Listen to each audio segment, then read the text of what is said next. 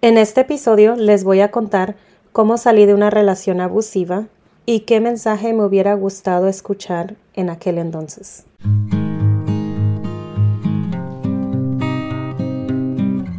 Hola, bienvenidos a Cosechando Sueños. Los saluda su amiga Erika Alfaro. En el 2008 finalmente cumplí mi meta de graduarme de la preparatoria y obtener mi high school diploma. Ese mismo año convencí al papá de mi hijo a que regresáramos con mis padres a la ciudad de Oceanside, ya que recientemente ellos habían rentado un pequeño apartamento en esa ciudad. Yo creía que los abusos terminarían una vez que regresáramos con mis padres, pero estaba muy equivocada. Mis padres pasaban la mayor parte del tiempo trabajando y mi hermana pasaba la mayor parte del tiempo en la escuela. Así que mientras ellos no estaban en casa, los abusos físicos y mentales continuaron a diario. En una ocasión me armé de valor y le enseñé los moretones de mi brazo a un familiar. Ese familiar me respondió Lo siento mucho que esta sea tu vida, este es tu destino. Tú no puedes dejarlo porque dejarías a tu hijo sin padre. Eso te haría una mala madre.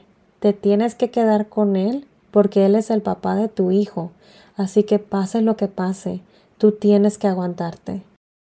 Esta persona me aseguró que yo nunca iba a lograr nada como madre soltera.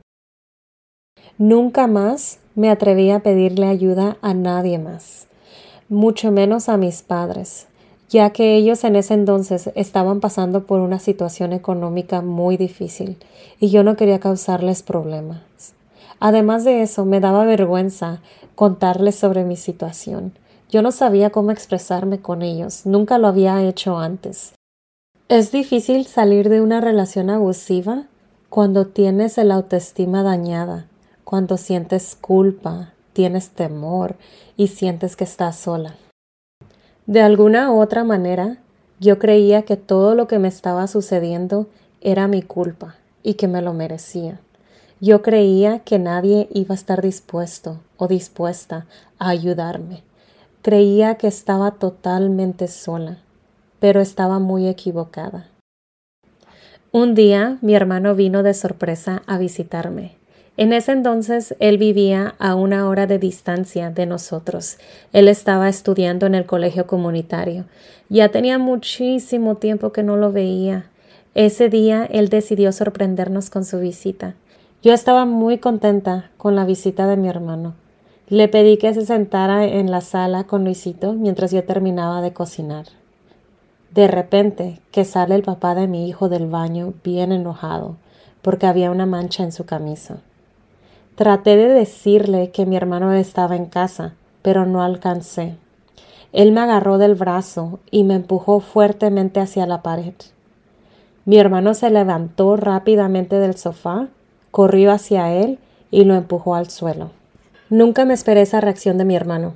Era la primera vez que alguien me defendía de esa manera. Era la primera vez que alguien ponía un alto a mi agresor. El papá de mi hijo se miraba bien asustado y simplemente no reaccionó.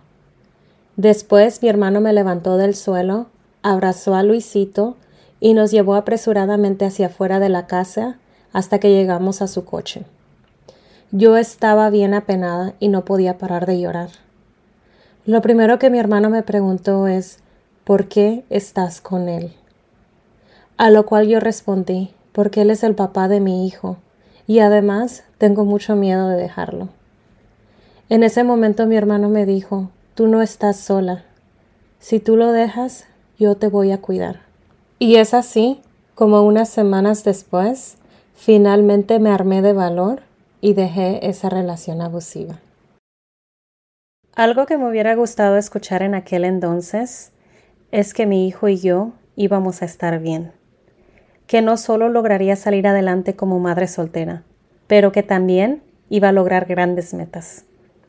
Me hubiera gustado que alguien me hubiera dicho que dejar al papá de mi hijo no me hacía mala madre, por lo contrario, que lo mejor para mi hijo sería crecer sin violencia, y que en el futuro él sería una persona noble, seguro de sí mismo, y que muchas veces me diría, mamá, me siento bien orgulloso de ti.